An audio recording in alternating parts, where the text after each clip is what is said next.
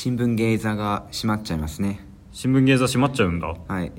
1月の31までやってんのかな？多分マジ2月からうん。3月いっぱいまでかな。もううん。改装工事で閉まるらしくて、えでその前に最後行っとこうって思ってこの間あ行ったんだ。20, 20世紀ノスタルジアっていう広末涼子のデビューー、作あを見ましたあはいはいはいはいねはい。その監督のなんだっけな。えーその監督の、うん。その新作がまた今度近いうちに公開されるってことでやったのかな多分。あそうなんだ。そうそう、えっと、原正人監督っていう。はいはいはい。なんか知ってるかも。字が思い浮かぶ。まさまさが難しい字のやつ。そううん。そうなんですよね。まさかあの台湾のなんだっけあの台湾の？歴史人物に出てくるような いや待って感じのごめん。マサなんですよ。世界史やってないから。うん。そうなんだ。そう。焼け跡クロニクルっていう新作があるらしくて。へえまあまあ20世紀ノスタルジアは。うん。よかった。なおぐ全然刺さなかったね俺。全然刺さなかったけど、でもなんか面白い映画だなって思った。面白い？うん面白い面白い。なんかうん。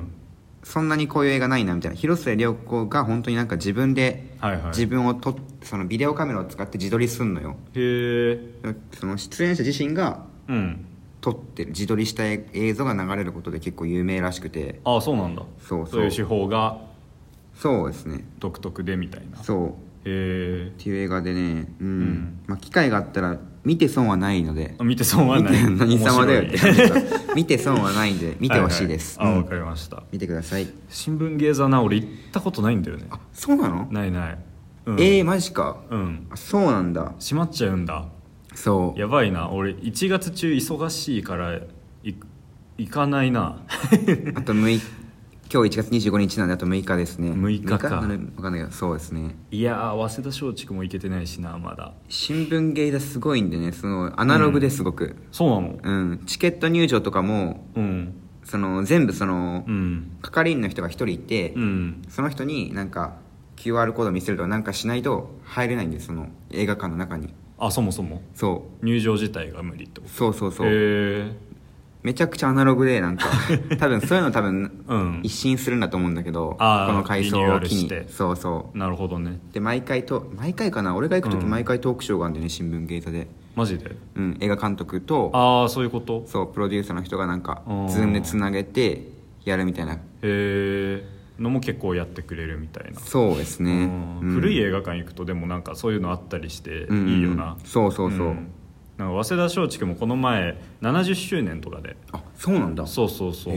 で70年前の早稲田松竹の写真とか飾られてたんだけど本当に変わってないね、うん。あの時のままなんだ。そうそう。外観はもう本当そのままで早稲田松竹なんかまあ今コロナ期間だからさ、その上映中換気とかできなくって、その上映ごとに毎回15分ドアを開けて換気みたいな感じで、はいはいはい。そうそこもアナログだアなナログだね。めっちゃって思って、うん、そういう良さ残ってる。そうだよね。のあるよな。ちょっと大事にしたいよね、うん。なんか。早めに帰ってきてほしいですね新聞芸座には、うん。ちょっと行けないまま俺が そうですね。もう、うん。縛っちゃうけど。新聞芸座のでもそのトークショーもなんかでも、うん。やっぱりその監督の人もそんなになんかズームとかそういうの使い慣れてない人がやっぱ多いからさはいはい。すっげえ手間取ってて。ああで大学の授業みたいな。そうそうそうそう始めたばっかのね、うん。時みたいなはいはい。で新聞芸座の方もやっぱりその困っててやっぱり観客が待たせるわけにいかないけども、そうだよね。監督の方になんかうん。急げみたいな言うのもちょっと言えないいじゃん、うんだからすごい板挟みになってて、うん。すごい大変そうだったっていう。どっちにも申し訳ない今そうそう。みたいなそれがこっちも伝わってくるっていう感じのトークショーでしたね、そんなことそんなこと話すなよ。ネガキャンみたいに。よくないわ。やめやめよはいじゃあ行きましょう。はい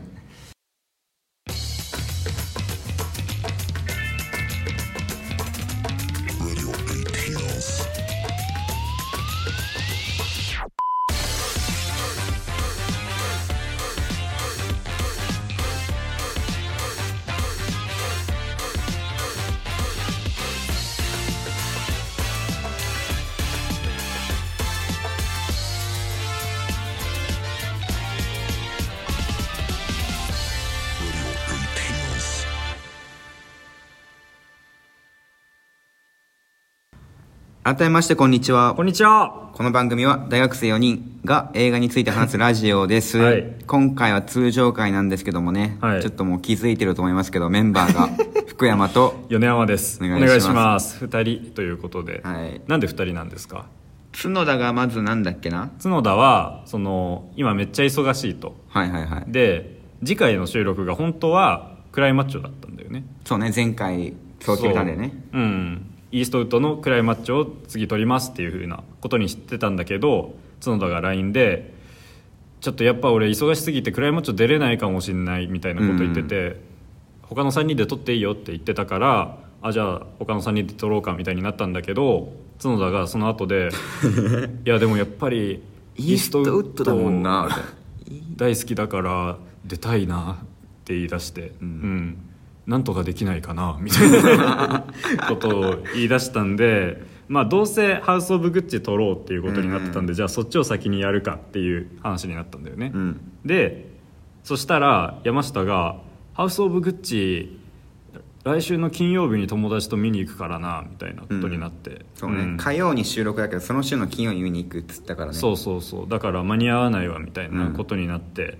うん。2回見ればええやんとか言ったんだけど、いやー感じだったんでね、はい。うん、俺と福山の2人で。やります。やりますということで。はい、初めてですね。初めてだね。はい、したら、えーハウス・オブ・グッチの作品紹介から入ります。はい。えー2021年アメリカ映画ハイエンドの超有名ファッションブランドグッチの歴史を創業者グッチオ・グッチの時代から語る同名ノンフィクション小説の映画化作品ジュークボックス式にあふれ出すディスコミュージックとハイテンポな編集でグッチ一族の皮肉な愛憎劇を語る。監督はブレードランナーオデッセイ最後の決闘裁判のリドリー・スコット。キャストはレディー・ガガアダム・ドライバージャレッド・レトアルパチーノらということで。はい。うん。グッチをグッチね。創業者グッチオ・グッチなのやばいよな。やばいよね。親考えろよその名字グッチの親が子供にグッチオって名前つけてんだもんね。う、ん。やばいです、うん。そういうところにちょっと今目がいっちゃったけど。はい、まあえっとどれぐらい好きだったんでしょうかっていうはい。ことについて、えーっとお便りが来てます。ほうほうほう。2通。ありがたいですね2通も、うん、なんか毎回お便り来るようになってきたね。ね嬉しい本当に。うん、うんありがとうございます。読み上げましょうか。はい。じゃあまず読み上げます。えー油性米米米クラブさん。はい。はい。こんにちは。タイトルが偏差値70の頃から密かに聞かせていただいておりました。あありがとうございます。偏差値70の頃からって言われて。なんか俺が昔俺らが昔70だった最後の決闘裁判に比べてだいぶ振り幅がありコメディ要素要素なんかも大いに組み込まれた作品だと感じました。うん。フィルマークスの評価を見ると全体的に高めに感じるのですが史実に基づいた事件であるからこそグッチ一族に近い人物であればあるほどこの映画をエンタメとして楽しむことはできなかったようで複雑な心境になりました。ああなるほど。とはいえ面白かったんですけどね、うん。長くなりましたがこれからも応援しておりますと。ありがとうございます。確かになんかこれ勝手に映画化しちゃったっぽいですね、なんか。うだから俺なんかは結構グッチ一族に近い方の人だから米山さんた結構ね。うん。今グッチ全身固めて喋ってるんですけど、ん そう、うん。これ割とガッチでなんかその苦情、クレーム入れてらしいねその。そうね。グッチの方からはそういうのがあったみたいで。でその、うん。レディー・ガが演じたなんだっけ、ま、どっちだっけなえっと。パトリツィアだね。さんからもやっぱその、うん。勝手にその演じるなとレディー・ガがそのしかもなんかその 普通あえんドキュメンタリー演じる時って役作りのために本人に会いに行ったりするんだけどあも、はいはいはい。そういうのをレディー・ガが一切しなかったってことでああなるほど。クレーム言ってるらしくてレディー・ガガさんの方もちゃんとなんかそのうん。役作りのそのあえて会いに行かなかったらしいんでねそのへ変に影え響されないように。ああなるほど。そう。っていうのがあったらしいんですけどやっぱり確かに近い身としてはうん。あるんでしょうね。あるんでしょうね実際そのパトリツィア本人見るとめっちゃ似てるんだけど、うん、そこすごいね本 そこはちゃんとレディー・ガガの努力があったんでしょうかとで。すね。うん。えー、油性米米米クラブさんありがとうございます。ありがとうございました。ぜひまた、当はい。えーラジオネームツイッターネーム IT アンダーバー K さん。ありがとうございます。いつもありがとうございます、えーハウス・オブ・グッチの感想欲望に突き動かされた人間を冷めた観察者のように描くリドリー・スコット監督による熟練の技が光る作品でした。うんそうですね、しかしドラマ的に盛り上げに欠けたようにも感じたのも事実です。うん。グッチのロゴのような円環構造だったのは監督がロイヤル・カレッジ・オブ・アートに進学しグラフィックデザインを専攻した経歴からの発想かもです。へえそうなんですね。へえですので監督は思い入れがあるのかデザイナーになれなかった男の描写に力が入っていたように思います。ほうああなるほパどパオロさんとかと？パオロだね。そう聞くとあのあそこにそんな執着してたのになんか納得がいきますね。あー。うん牛の皮を加工する職人だった家族経営の会社が最高級牛肉のカルパッチョにされてしまうという展開をセリフではなくビジュアルで観客に伝えたのが良かったです。あそこはかっこいいね、うん。となると日本人は牛の餌ということになります。ね そうですね。そうですね、うん。アルパチーノ「こんにちは」って言ってたね。あそこ結構劇場でなんか笑ってる人いたうね、ん、なんか字幕つかないしね。そうだね。最近どうって言って そうそうそう。うん。びっくりしたちょっと。ね、うん。えジャック・ヒューストン演じるドメニコ・デッソーレ。グッチ家に仕えながら最後に全てを奪っていく男がエイリアン・コベナントでマイケル・ファスベンダーが演じたアンドロイドのような悪魔的なものを感じました、えー彼だけが劇中唯一年齢を重ねるようなメイクをしていないように記憶しています、はこのような人物を配置することが冒頭に言いました。冷静な観察者視点をより強くしていると思います。ということでああなるほど。うん毎回面白い。なんか毎回面白い分析を考して。いただける、はい。うん。そうっすね。なんか確かにな、うん。細かい部分の演出ですごい気になる部分があるような映画でもあって結構映画自体の時間としては200あ200分もないわ。159分とかだっけ？そうなんだ、うん、とかで結構長いなっていう感じであったんだけど、でもその長さは感じさせないとかっていうふうにも言われたりしてて。はいはいはい。うん。な感じですよね。確かに。ドメニコ・デ・ソーレさん。確かになんか、うん。すっげえ存在感があったわけではないけどなんか常にいるっていうそうね。キャラクターだったもんね。うん。うん。だからその観察するっていう感じの監督の姿勢に近いところにいるのかもしれない、そうね、うん、なるほどなるほど、うん、IT アンダーバー K さんありがとうございました。というふうに、えーはい。2通読ませていただきましたんで、はい。したらえーっとあ俺らの感想も語るのか、ね。ここから、はいね。したら、えーっと雑感を語っていきます。どうしようあのさ、うん。ネタバレとかこの作品に関してはない？まあし事実だし、うん。まあいいかな。いいのかな？まあそんなに語りはしないですけど、うん。うん。じゃあ適当に雑感、はい。まず福山から。はい。まあ俺の、うん。まあ、終わった普通の観察としてはまあ。まあまあ。まあまあ、悪くないし、うん。まあ面白かったけど、うんこれがそのベストに残るかって言われると何とも言えないし、うん。まあ、そもそも題材的にこれがあんま大跳ねするのって難しいのかなともちょっと思ってしまって、はいはいはい。でなんだろうな。うん。これ見る直前にあの同じリドリー・スコット監督の「ゲティ家の身代金」を見たんですけど、はいはいはい。あれも実はね。ベースのそうそう、ん。結構似てるんでね。どっちも金持ちでなんかその外部の、まあ、外部でその、ゲティ家グッチ家ではないうん。女の人が妻としてそこに入ってきてどうするかみたいなところではいはいはい。似てて後でちょっと言いたいこともあるんですけど、うん。まあ、それそれも結構淡々としてて、うん。ドラマ的なものその盛り上がりはそんなないんだけどああそうなんだ。そう今作もそこまでない、まあまあまあって感じで、うん。まあ、ゲティ家の身代金よりちょっと面白かったなって感じで、うん。まあ、でもなんか劇伴をさうんあえて流さないシーンとか、うん。そういうメリハリもあったし、うん。そういう演出的には結構うん。よかっ結構レベルはいいんじゃないかなとなるほど。思いましたね。はい。はい、はい。そんな感じです。はい。はい。えーっと俺は、うん。そのそうだな。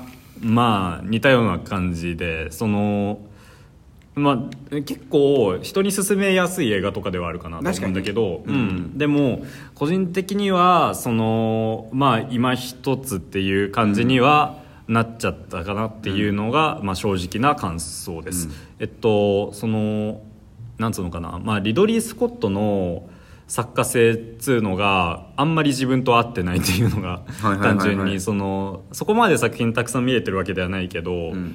でも、まあ、最近数本見てで全部なんか似たような部分を感じてなるほどねっていうふうに思った時に、その作家性がそこまで自分と合ってないかなっていうふうに思う部分は、うん。まあ、正直あるとは思います、でもまあなんか、えーキャスト陣の演技とかすげあえ役ハマってたね。うん、良役かったと思うし、うん、単純にその物語の面白さも、まあ、あるとは思うので、うんうんうん。うん。だから結構あいい感じの映画ではあるかなっていうふうに思います。だからそんなにハマんなかったっていうだけでハマる人はハマるんじゃないかなっていう感じですね、なんか似てる作品を見てる時にいくつか思い出しちゃってそれで集中できなかったみたいなあのが 個人的にはあったんだけど、まあそれは後で話そうかなっていう感じです、そんな感じ。はい。はい。したらえーっとまあネタバレもありでここから話していきまいしょうか。こうと思います。はいまあぜひ参考にしていただいて、そうですね。どうしようかね。何から話そうかな。なんかさ、うん。その映画全体のはいはい。雰囲気として、まずそのなんか俺的にはあこういう映画なんだっていうふうに結構驚きがあったっていうかほうほう。そのなんつうのかな。結構コミカルな感じ思ったより映画が。そうだね。そうコメディっぽくなってるっていうところがあってまあ、題材的には結構暗いっつうかそのまあ裏切りであるとかさ、まあ綺麗な話ではないよね。題材的には結も構う欲望が渦巻くっていそうう感じの話なんだけどでもまあそれをある程度そう楽しげに見られるのはそのコミカルさがあるかなっていうふうに思って、うん。でそのコミカルさを結構支えてくれてたのがパオロだと思うんだよね、うん。ジャレッド・レト演じる。パオロいいよな。パオロ。うん、そうだからパオロさっきも言ったんだけどなんでこんなにそのフィーチャーされてるんだろうっていうぐらいうん。映され映される割にその本筋に絡まないというかさ、うん。なんかそのバカ息子の役なんですよね。要は,、アルパチーノ演じるアルドの。うん。だけどそのなんかもう喋り方からしてネタキャラじゃん？うん。パオロが。そもそもかっこいいキャラのジャレット・レトが演じてるのにもかかわらずなんか 落ち武者みたいな格好をしてるもんねずっと。あいつ。髪型が最初から、うん。でずっと変な服着てるし、うん、で才能ないって怒られたるし、みたいな感じで。だからそう不憫なキャラではあるんだけどすぐ利用されるし、パトリツィアとかにも。そうだよね、うん、だけどまあなんか、まあ、でパオロだけじゃなくて割とそのみんな演技はオーバーだった感じがするっていうか、はいはいはい。そうそうそう。だからそのリアル予選路線っていうよりは結構そのあ裏切りやがってみたいなうん。泣きの演技であるとか、まあそういうところが結構誇張されてる、うん。なんか誇張しすぎたグッチ一族みたいな感じになってたんで。だからあこういう映画なんだなっていうふうに思って。そう。だからなんかそういう意味でもそのなんだろうな。IT アンダーバー K さんも書いてたんだけどそのリドリー・スコットは結構実話ベースの映画とかうん。撮る人ではあるんだけど、毎回そのなんつうのかな実話に寄り添うっていうよりはその実話を静観する目線で描いてる感じがあって、うんうんそのだからなんつうのかな実話なんだけどそれをある意味皮肉に描くんだよね。全体的に、はいはいはい。うん。こういう皮肉ですよねこのシチュエーションみたいな風な描き方をする人なんで。でそれは今作でも一緒で、うん。確かに生還してそのだからもっとそのパトリツィアをうん。欲にまみれた悪女みたいな感じで、うん。そういう感じで描いてもよかったけど、うん。ちょっと距離を置いてる感じでさ、うん。そうだね。生還してるよね確かに。皮肉っぽいようなとこもあるし。うんうんうん。そうだからうん。だからそういう姿勢が俺とあのあんまり俺の好みではないかなっていうふうに思う部分は正直うんうんうん。あるんだけど、そう。それはなんか最後の決闘裁判の時とかあはいはいはい。も割と思ったことで、うん、あれも実はベースの小説がもともとあって、でまあすごい皮肉に描くんですけど、はい。だからそのなんだろうなすごいなって思うには思うんだけど、うん。なんかもうちょっと愛があってもいいじゃないのみたいに思っちゃうのはまあなくはない俺は。ああだからか、うん。なんかその劇伴もそんなさうん。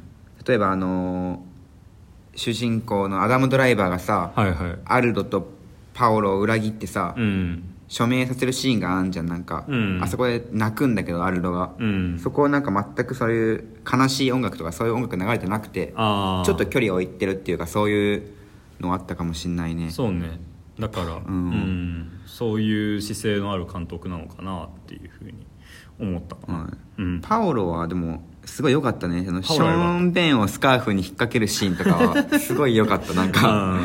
うん。なんかもう道家だったもんなそうだよね、うん。同系だったのあれは、うん、だからああいうのがいることによって映画の雰囲気がある意味保たれてたっつうか、はいはいはい。だから彼がいないとそのコメディ感っていうのがもうちょっと出なくなってくるんで、その映画全体が滑ってる感じになっちゃうと思うんだけど、うん、でも彼がやっぱ頑張ってたおかげでっていうのうんはあるかなと思ったんで、えーナイスでしたねジャレッド・レッド、はい。ジャレッド・レッドはめっちゃリドスコの映画に出たかったらしくて。へえ。そう。だ。だからどんな役でもいいからくれって言ったらこういう役だったらしい。特殊メイクを毎日3時間か6時間みたいな。そんな、うん。確かに全然違ったもんな雰囲気ちょっと。カメレオン俳優ってよく言われますけど彼も、うん、でもすごかったっすね。全然かっこよくなかったね。う んそうね。あリドリー・スコットの作家性のちょっと話をしたいんだけど、はいはい。そもそもこの人あんまり脚本を自分で書かないああですよね多分その。そうなんだ。フィルマークスっていうアプリのあの、はいはい。映画検索から見ていくとリドリー・スコットの監督作品の脚本が大体別の人が書いてる。そう関わってないっぽくてあー。それ珍しいなと思ったのと。そうね監督脚本ってやるのがアメリカは結構多いけど。そうそうそう、ん別なんだね。そう。であとなんだっけなちょっと前にあのライムスターの歌丸さん、歌丸がはいはい。言ってたのが、なんだっけなオデッセイの回でかなその、リドリー・スコットのその特徴としてうん。神なき世界を描くみたいなだからもう最初からもう神がいないど。どうする人間。そこは人間の合理的な理性で、はいはい。そこを戦っていく映画がある結構多いんだみたいなの言ってたんだけど、はいはいはい。まあ今作はそうどうなんだろうな。神なき世界。でもだからやっぱりそれはその救いがないみたいな話？その元から積んでたんだってところをうん。人間の合理的なところでうん。そこを切り開くっていう,、ああなるほど。いう感じの神頼みをあんましないような作品が多いですよみたいに言ってて、ああなるほど。リドリー・スコットそんなに見てないから、うん。へーとしか思えなかったんだけど、うん。どうなんだろうな。そうか。うん、まあ、オデッセイは確かにその人間参加みたいな映画だったのを覚えてんだけど。そうだね。んうんうん。うん。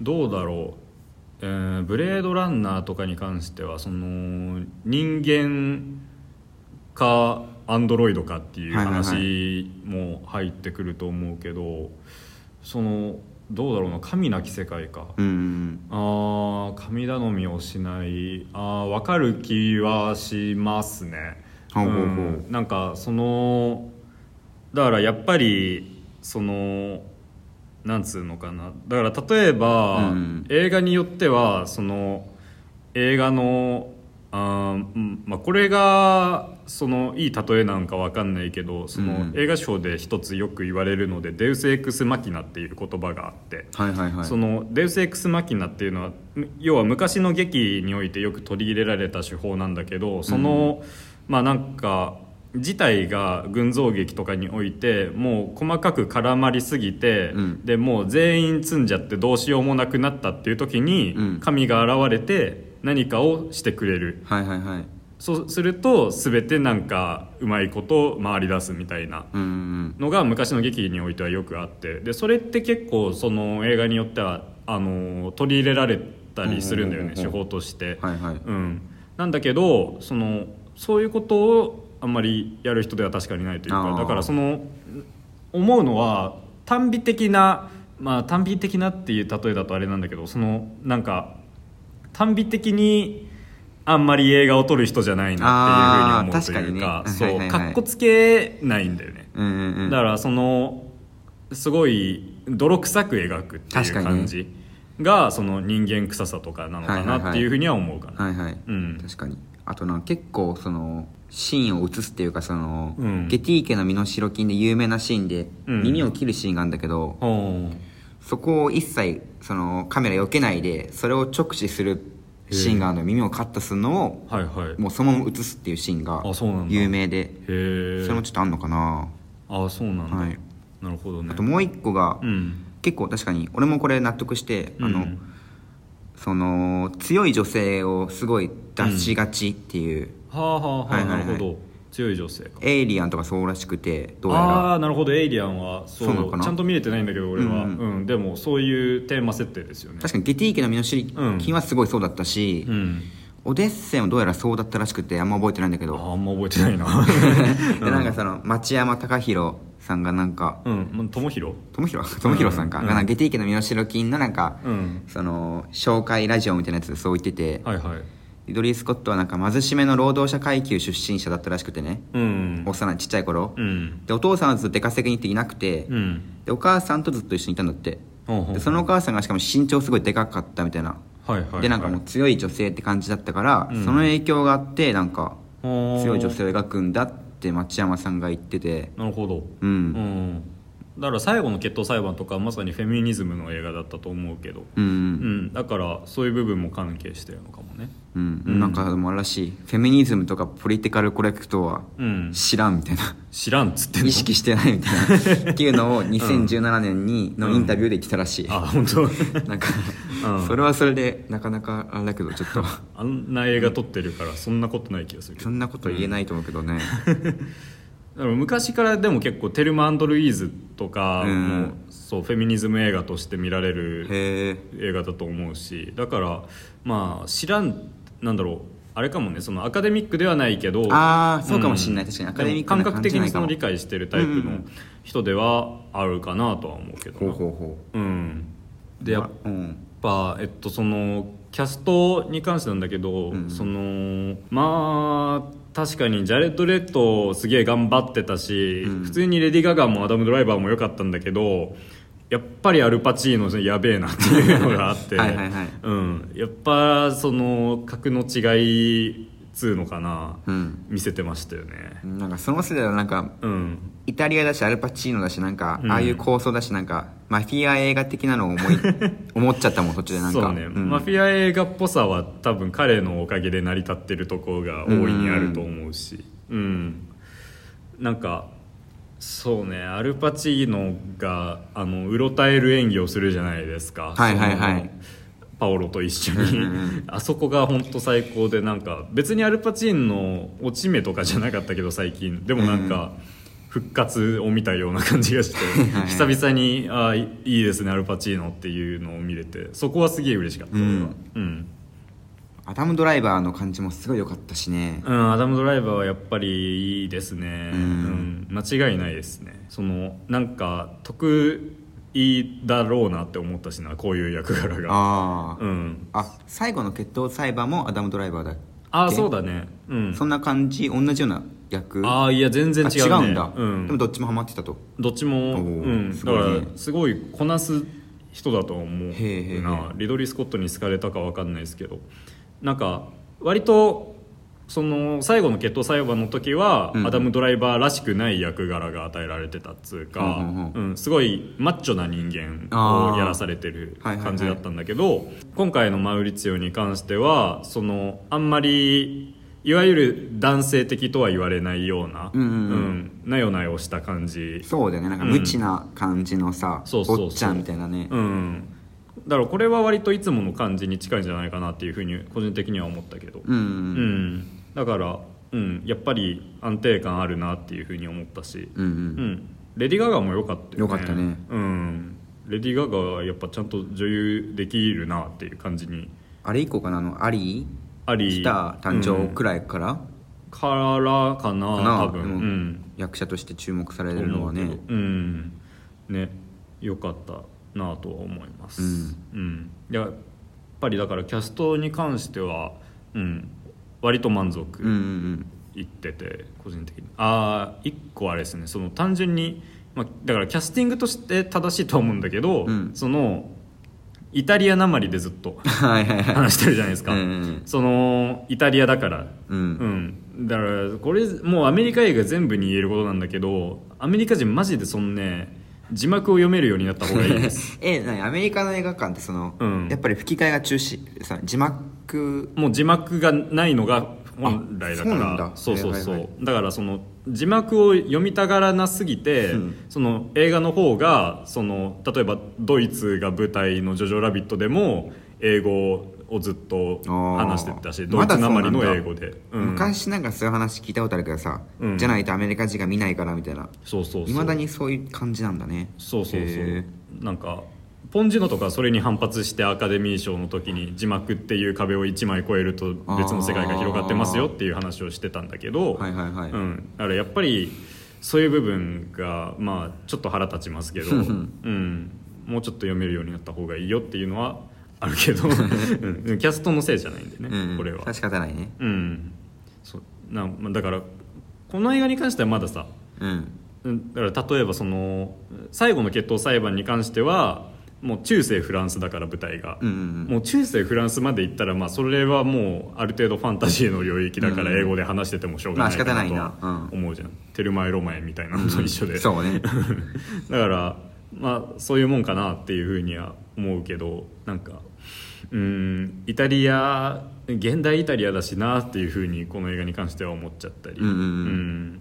あとなんか「ジョジョラビット」これ全然別の監督の映画の話になるんですけど、うんうん。あれドイツの何だから戦時中の映画なんだけどそのだからドイツが戦ってる相手も英語を喋るじゃないですか、はいはいはいはい。だからややこしくなるんですよ、ね確かにな。うん。何言ってるか分かんないよって英語で言ってあそんなことやってるんだ。そうそうそう。なんかすごいそこでん脳が停止する感じとかノイズなるなそんなの見てるときな、うん。そんなのな。そうだからやめたらいいのにっていうのは、まああります。これは大体の映画に言えること。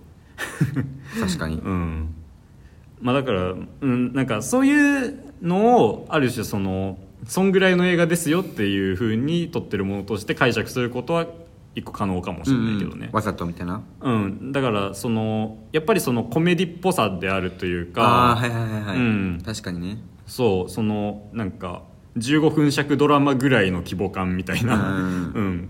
感覚はずっとあってこの映画には、うん、だからうんいやめっちゃ長い映画ではあるけど、うん。でもそんぐらいのテンションの感じがずっと続くなとは思いました、ううんうん。ん。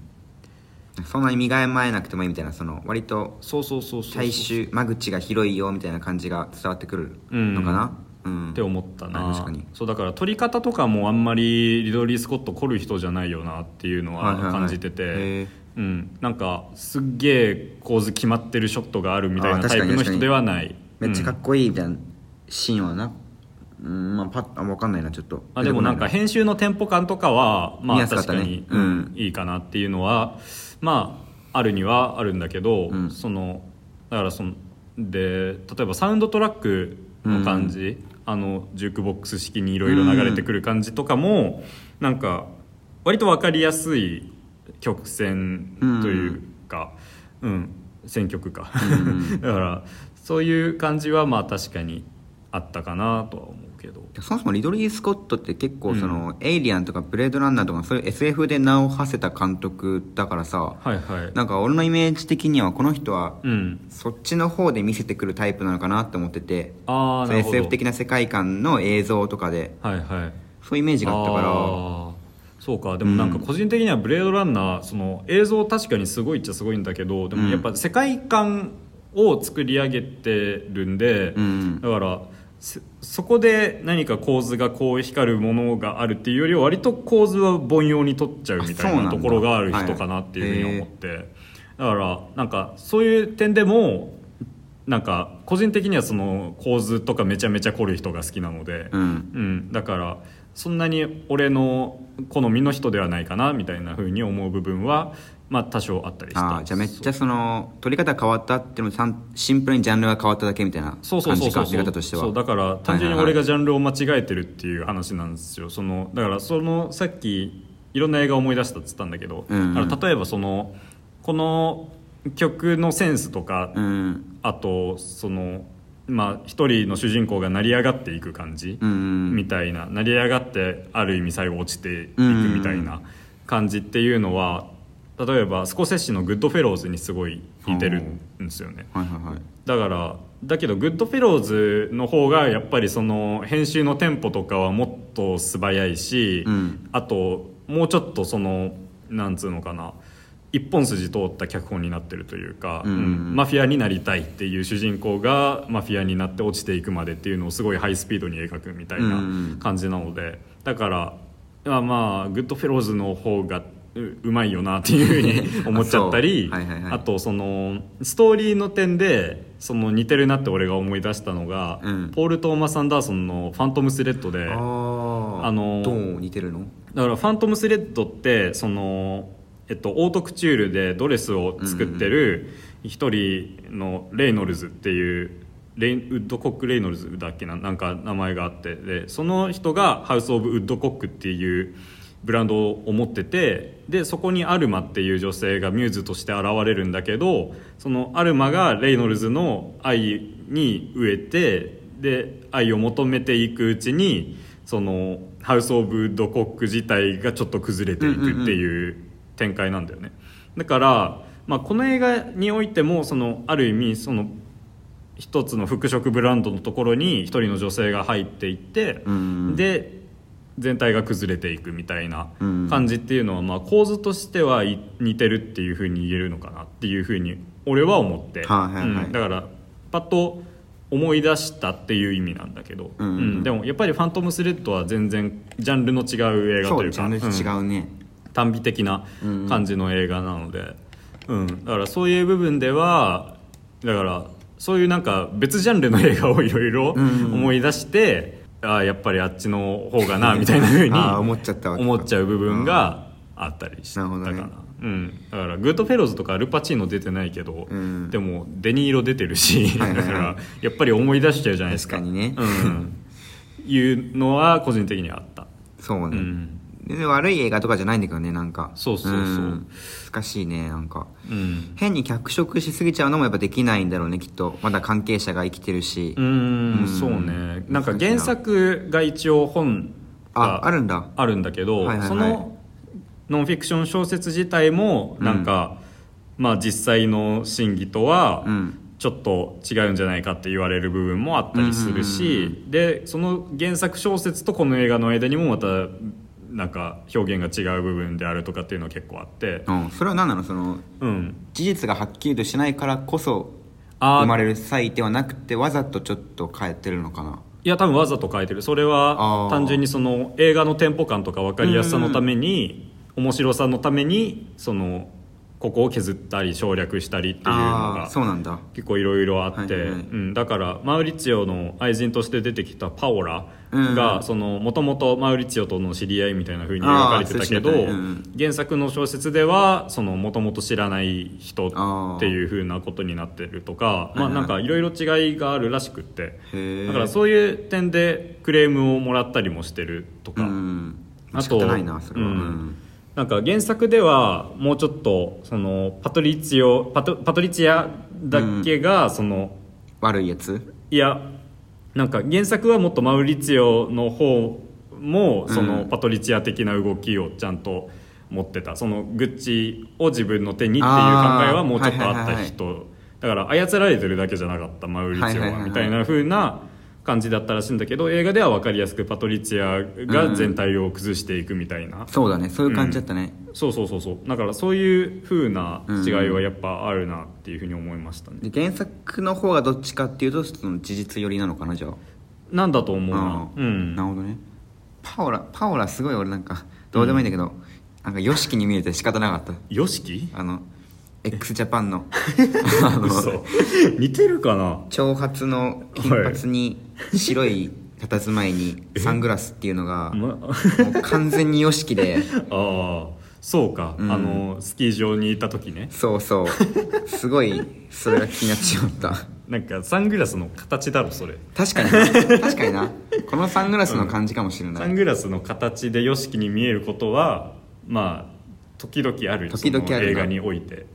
俺らが映画を見る時に。こうやって見るとそんなに似てないな。サングラスだなやっぱ「アメイジング・スパイダーマン」の1で、うん。ベンおじさんをアメイジングいやスパイダーマンの1かなどっちか忘れたけはい。どの犯人の似顔絵みたいなのも YOSHIKI だったんだ。似てるっていう話で友達と話したことがあります。あじゃあやっぱそういうもんですねサングラスかそういうもんです。なるほど。俺らは YOSHIKI に見えちゃう仕方ないね、うんこれは。これは仕方ない、うん。うん。なんだっけそのなんだっけその話。えっとあれか小説から変えてるみたいなね。うん。ああそっか。で結構でも、うん。この映画だと無知な感じでそのあんまりあんまり金に興味がなかった、うん。えーマウリツィオ、うん。アダム・ドライバーがうん。その欲にうん。欲によって動いてるうん。パトリッツィアにうまくその操られて、っうん。ていう感じでで途中からもなんか結構アダム・ドライバーもさ、うん。なんか冷徹な人間になっちゃったよね。でもなんか、うん。っていうのがすごい印象的だったな。そうね。なんかだから権力欲うんがずっとパトリッツィアにはあって、うんもうパトリッツィアはほとんどそれだけでずっと動いてるように見えるというか、うんだからなんかマウリツィオを本当に愛していてたのかどうかがちょっとなんだろうな。愛してたんじゃないかなと思える部分も確かにあるんだけど。最初のシーンとかすごいさ、うん。どっちも幸せそうだったからそうそうそう。なんかちょっとびっくりしちゃったその展開で。そうだからなっちゃうんだって思って。なんか例えば最後のうん。マウリツィオを殺すっていうふうにするのは、うん。例えばそのまあなんか再婚をある意味食い止める一つの形としてあり得るわけじゃない、うんパオラとマウリツィオのチ仲を終わらせるうん。ためにだからパトリツィアがだからそういう意味ではまあ確かに一つちょっと歪んだ愛みたいなのがあったのかもなみたいなふうにも確かに思えるけどそうですね。どっちかって殺したのなんか、うん。あれだよねそのシンプルに復讐心とかあとうん。グッチ夫人という名前のためにやった感があってね、だからそう見ててその結局分からない部分があるキャラクターだなっていうかパトリツィアうんうんうんうんうん。はその決して感情移入できるタイプのキャラクターではないと思そうしでかといってマウリツィアもそんなになんか感情移入できないし、うんなんかいつの間にかその何も考えずにさ、うん。妻の言うこと従ってたらなんか自分もそういう冷たい人間になってしまったみたいなそうそうそう。感じで。うん、だからその別に感情移入できないから悪い映画っていうわけは全然ないうん。けど、その単純にそこが曖昧にされてるよなっていう部分は気になる部分として一つあったかな。うんうんうん、うん。もうちょっとドラマチックにもできたよなっていうのはあるよねだから。そうね。うんうん。うん。だからそこなんだろうな。だからやっぱりその冷徹なんですよね。この監督の視線が。はいはいはい。そもそも。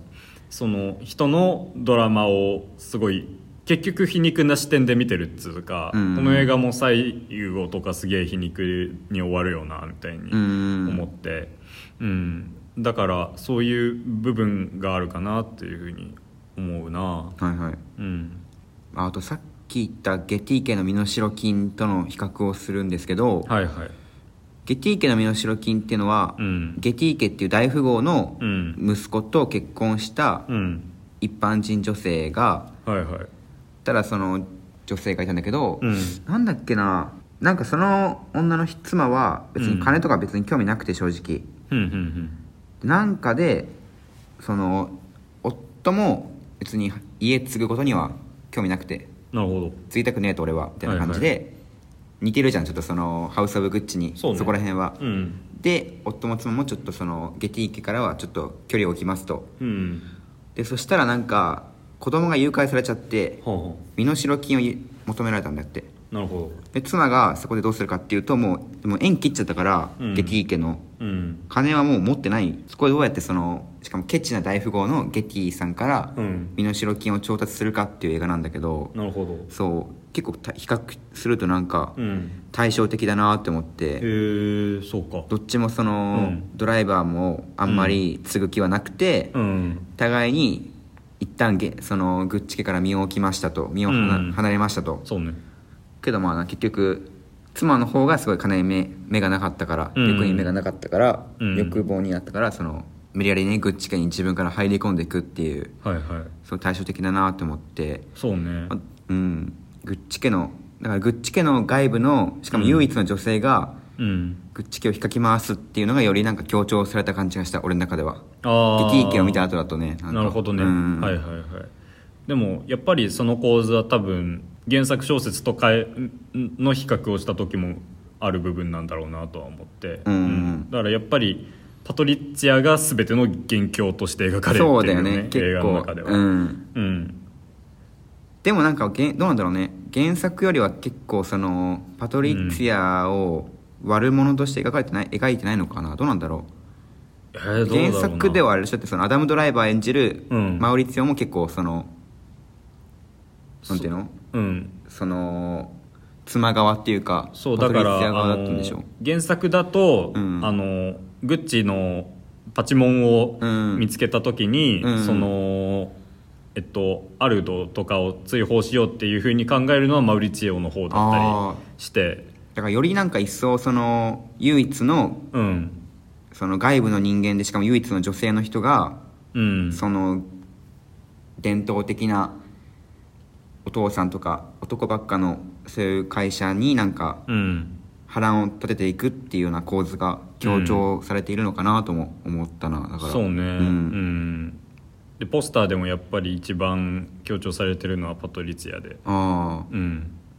やっぱそういうところでやっぱ主人公っていうかうん、うん。そうだね。やっぱり彼女の映画なんだなっていうふうには思うな、その実際のパトリツィアは、うんうん。えっと投獄された後その確かえっとなんていうんだっけ模範囚？はいはいはいはい。として、うん。だからちょっと早めに刑期を終えてあ2017らしいね年とかにうんうんうん。出たらしくって、で牢屋の中では結構ちゃんと何囚人番号じゃなくてレディー・グッチと自分のことを呼ばせてたとか。うん、うん。なんか贅沢三昧だったらしいねなんか。そうそうそう。ペット飼ってて 庭でお昼寝して、うん。面会も自由にできたみたいなしかも。そうそう。っていううん、話を聞いて、ね。すごいえぐいな。すごいなんか肝っ玉が座ったっていうかなんか やばいよね。うん。その刑務所生活がうん。その楽すぎてうん。一旦なんか社会奉仕活動をすることによって、うん。刑期を短くできますよって提案されたけど、うん。私は働いたことがないっつって、うん。断ってちょっと長いしたみたいな。そうそうそう。すごい人だよななんか。なんかね。信じらんないよなん。ちょっと。ちょっと信じらんない、うん、その個人的には、うん。えっとハウス・オブ・グッチはやっぱりそのグッチの話じゃないですか。うんうんうん。だからもうちょっとファッションについてあー確かに見ねたかったかなっていう部分はあってそのえでも衣装は全部グッチとかのあれ使ってたんじゃないの？まあとは思うんだけどその、うん。なんだろうな、まあ、衣装として結構見えてくる部分は確かにあったんだけど、うん。あの例えばさパオロが持ってきた服の案が一切映されないとか、あとはトム・フォードがデザイナーとして入ってきた後のまあファッションショーのシーンとかもあったけど、そのグッチがグッチらしくない進化するみたいなうん描かれ方だと思うんだけどあれは。でもなんかそこの凄さとかがいまいち確かに。あ俺それすごい思った。確かに、うん、分かんないっつうか、はいはいはい。うん、だからそのなんていうのかな。グッチの衣装があんまり魅力的に映されてない部分は、うん。個人的にはすごい気になる部分確かに。なんかさ、うん。これ俺だけの感覚かもわかんないんだけど、うん。グッチってなんかすごい高級ブランドなんだけどさ、うん。何がどうすごいのかあんまわかんなくて うん。あのロゴだけロゴとグッチってあの、うん。文字列だけがすごいなんかうん。光ってるだけで、うん。どのようにしてそのどういうふうに評価されてるのかあんまわかんないんだよねなんか。はいはいはいはいだけどそこでなんか途中でさ、うん。革新的なアイデアをもたらしたとかさ、うん。いろいろ言われてもなんか伝わってこないっていうかグッチがそうそう。グッチたるゆえんっていうかその、うん。名門たるゆえんが伝わってこなくてそこのなんかしんななんていうの説得力がなかったような気もするな。そうそう。だから、ん。やっぱこれはあらゆる映画で言うことだけど映画っていう作品の中にある作品をちゃんと映さないと、うん。その説得力が見えてこないっていうのはそうね。この映画についても言えることだなっていうふうには思ってなんかあれらしいですよ。原作では、うんパオロは服のデザインの才能はあったっていうふうにちゃんと。そうなんだ、へえ。その才能はあったっていうふうに描かれてるらしいです、でもそのグッチのブランド性に合わなかったってことかな？みたいなことなのかな？うん。よくわかんないな。うん。まあ読んでないんであれなんですけど、はい。うん、そういうグッチの凄さがあうん。んまわかんないから、そうそう。すごいでっかいストーリーのはずなんだけどあんまそのスケール感が伝わってこないところはあったかもしれないね。うん。正直。うん。っていう部分でちょっと気になったりはしたかな。そういう感じです。だからあれなんだよね。ファントムスレッドって見たんだっけ？見た見た。ファントムスレッドのドレスはめちゃめちゃ魅力的じゃないですか。確かになんだろうねあの、んそう。んやっぱりあれはその演出がしっかりしてるというかさうんうんうん。すごいドレスをきつく縛ってコルセットをつけて着るみたいなシーンとかでやっぱり強調されていくんだよね。その服の凄さであるとかっていうのが。そういうのももうちょっと見せてほしかったなっていうのはありました、はい。うんうん。あのセックスシーンは結構すごかったなあれ。ああれあれすごかったな。あれ近年まれに見るというか、うんうんうん。いや映画史に残るんじゃないですか。結構ね あんなにね。あんな激しいのは見たことないね、ううんん。あれあれを見るために映画館に行く価値は ある。うん。で、うん。あのあの後すぐスパッて切り替わってもうん。結婚だっけ、そうだ。だよねなんか。う結婚式のシーン。そうだよね。それ面白かったな、なんか。う面白いもの見たなっていう感じあがして。れあれどういう演出なんですかね？なんだろうなんかあれじゃやっぱ、うん。よ情熱的というかそういう、うんなんかそういうとこ描いたんじゃない、やっぱあれも誇張すごいですよね、うん。うん。だからそういう映画なんだなっていうふうに、うん。あのシーンでも思ったけど、うん、わかりやすくなんかね、うん。そなんか。あそこすごかったな,、うん。なんアクションシーンみたいな、なんかうん。ドーンってさぶつけてさうん、ねすごかったですねあれは、そんなスピードでっていう、うん。アクションシーンでしたねあれは、うん。どっちかっていうと。あれは結構衝撃を受けました、うんうんうん。そこは語らずにいられない部分では一個。結構そういうのやっぱうん。なんだろうな。直接的に描く人なんかねリドリー・スコットって結構どうなんだろうね。ああどうだろうな。っていうかその最後の決闘裁判の後だったからなおさらびっくりしたというか個人的には。あーそうなの。の最後の決闘裁判はその実在のレイプ事件中世フランスのあー確かにそうでことについて描いてるんでだからそれ自体ちゃんと映像として描くのもどうなんだっていうような話題うはん。あったと思うんですけどうん。それがあった後のあれだったんで確かに。びっくりしたというかね うん。結構な。なんかドキドキしたけどでも普通に うん。あれはいやでもあんぐらいやんないとやっぱり映画史に残んないよね。うん。いやーベッドシーンって聞いて一つ思い出す映画が増えたかもしれない、なるほどね、うん、こんなにすごい派手なベッドシーン、ねすごい映画といえばみたいな、うんうんうん。うん。ハウス・オブ・グッチだなっていう、確かにな。うん。これは結構もうなんかね歴史の頃かもしんないね。うん、そうそれを語り忘れてたわ確かに。耳切るシーンも結構うん。語り継がれてるし、多分。なんかレザーボアドックスでさはいはい。なんか切るシーンあったけどあれ映画映してなかったんだよね確か、うん。それなのにそのゲティ家の身代身代金ではうん。しっかり映してましたとかさ、はいはい。あって。あとなんかあれらしいな。これ全然関係ないから別にいいんだけど、うん。オデッセイでなんか、うん。マット・デイモンうん。のあの普通にあれを男性器を、うん。がなんかはみ出てたみたいな。そうなの？後ろ姿があって、うん。マット・デイモンの後ろ姿が映るんだけど、うん。でかすぎて見えちゃったみたいなのもちょっと なんか話題になったらしい一時期。あそそうなんだ。そう。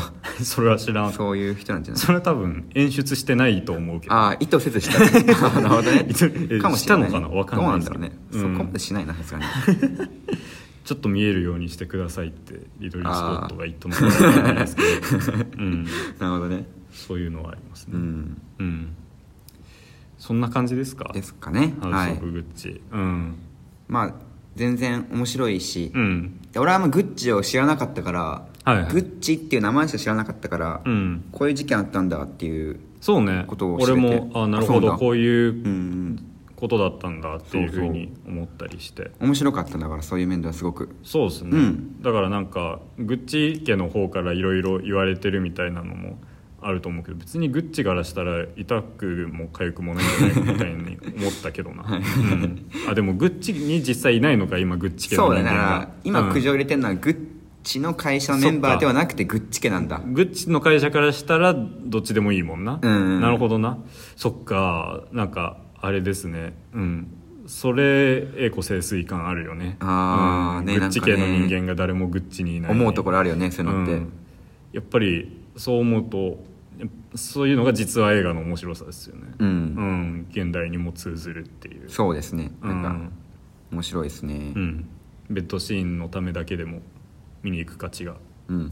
そんなことないですよね、まあ、面白いです結構。まあまあベッドシーンの話すごかったけどね、うん。うん。面白い映画でした。面白いです。はい、はい、ありがとうございました。ありがとうございました。ということでえーっと次回扱う映画どうなんだ？決めてないけど多分この感じでいくとクライマッチョでクライマッはないかとチョが多分来ます、でえっとまあ話し合ったりしてないですけど多分28日公開のウェス・アンダーソンの、えーフレンチ・ディスパッチうんうんもやります、うんうん。まあ話題作はどんどん取っていくっていうことになってるんで。そうですね。ん。えーそしたらクライマッチョのお便りすでに2通ぐらい来てありがとうございます。読みますんで、はい。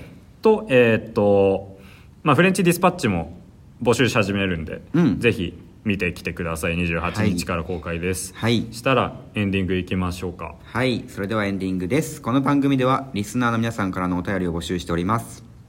映画の感想や番組を聞いていて思ったことなど何でも構わないのでぜひ送ってきてください、はい。メールアドレスはラジオラジオ 18th.film.gmail.com となっております、うん。18は数字です、はい。また「アットマークラジオ 18th」という名前のね番組ツイッターアカウントには DM や番組専用の Google アンケートフォームのリンクがありますのでそちらからお便りを送ってくださっても結構です、皆さんからのお便りをお待ちしております。お待ちしてます。ハッシュタグラジオ 18th でツイートしていただけると公式アカウントがリツイートしますのでぜひ活用してみてください。